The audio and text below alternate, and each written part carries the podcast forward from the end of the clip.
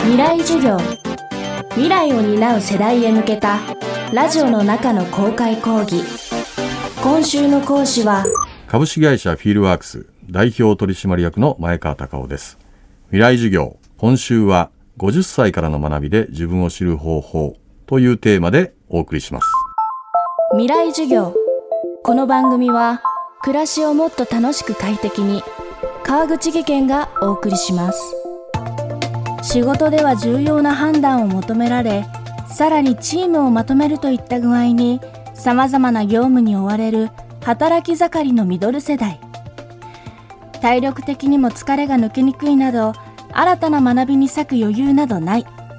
ついそんな風に考えてしまうのではないでしょうか。そうした中前川さんがおすすめするのは学びのルーティン化です。未来授業3時間目。テーマは忙しいからこそ学べ。50歳前後というと厳しい状況に置かれていると言いながら実は働き盛りで管理職に就かれていらっしゃる方も多いですし、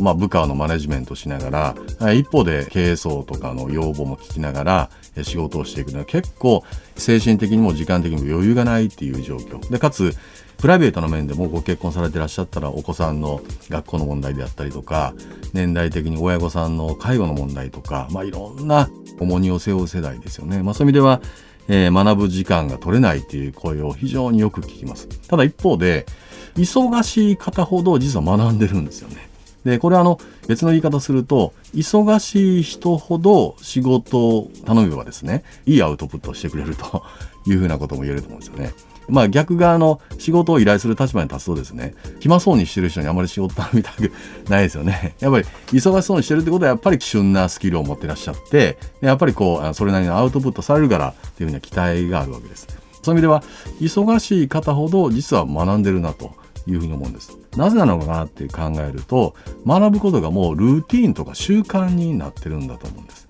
ちょっとした移動時間とかにもま本を読んでみるとか電子書籍で物を読んでみるとか情報収集のアンテナを張っていてですねあとはまあ忙しい忙しいと言いながらですね早めにもう学びの予定を入れてしまってるっていうこともありますよね。毎週何曜日の早朝は勉強があるのでそれに必ず参加するとか週末のこの時間帯は学びに充てるとかですねっていうふうなことでもう習慣になってしまっているので学び続けられるっていうことがあると思うんです。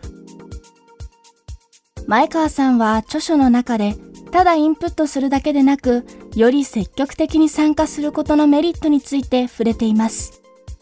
例えば自らが学びの場を主催することでより複合的な効果が得られるといいます。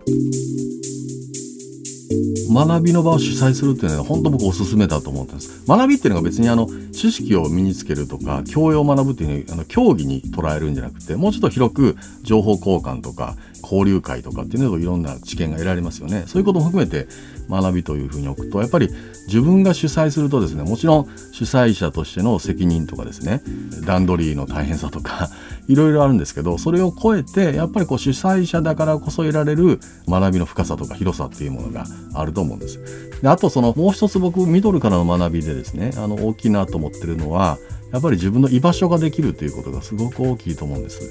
会社の中で、えーまあ、50歳前後となるとだんだんこうキャリアの会社の中では下り坂に入っていって役職定年とか上司が年下になっていくとか60歳以降定年で雇用延長になるとですね雇用経済が変わって食卓になってなかなか責任のある仕事が任せてもらえないとかっていうことで居場所がどんどんなくなっていくわけですよね。でかつ、えー、一生懸命働いてから来られた方ほど家庭にも居場所があまりないというパターンが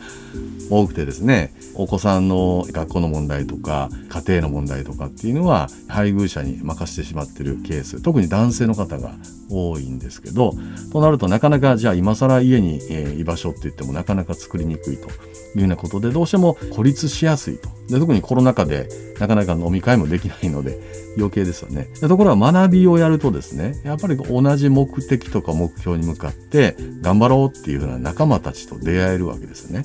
で、インプットだけじゃなくてアウトプットをしていくと、自分の意見を言ったりとか、感想を述べたりすることで、やっぱりこう共感の連鎖が広がったりとか、お互いの理解が深まってですね、すごく仲良くなったりすると思うんです。で、これはすごく居心地のいい居場所になると思うんですよね。であの実はうちの会社もですね会社員として長く管理職とかで頑張ってこられた方が第二のキャリアとしてあの研修とかセミナーの講師コンサルタントを目指すっていうふうなことを応援するような働きがいを育む講師養成講座っていうのをやってるんですけどまさに40代から60代ぐらいまでの方々が集まってこられてですね学んでるんですけどめちゃくちゃ仲良くなります。でなぜこれが起こるのかなっていうとやっぱりあの会社名とか、まあ、課長だ部長だっていうふうな職位で人と対峙するのではなくってありのままの自分で付き合うっていうんですかね。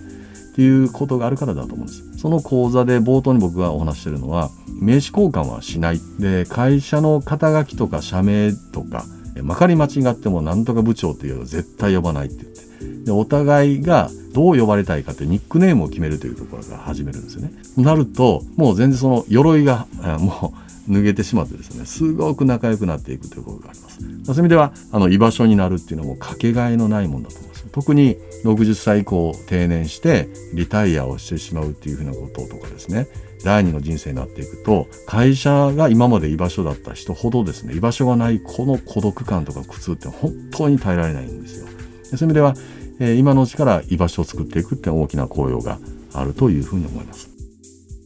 未来授業今週の講師は株式会社フィールワークス代表取締役の前川隆夫さん。今日のテーマは忙しいからこそ学べでした。明日は学びで見えてくるものについて伺っていきます。川口技研。階段での転落。大きな怪我につながるので怖いですよね。足元の見分けにくい階段でもコントラストでくっきり。白いスベラーズが登場しました。皆様の暮らしをもっと楽しく快適に川口技研のスベラーズです。未来授業。この番組は暮らしをもっと楽しく快適に川口技研がお送りしました。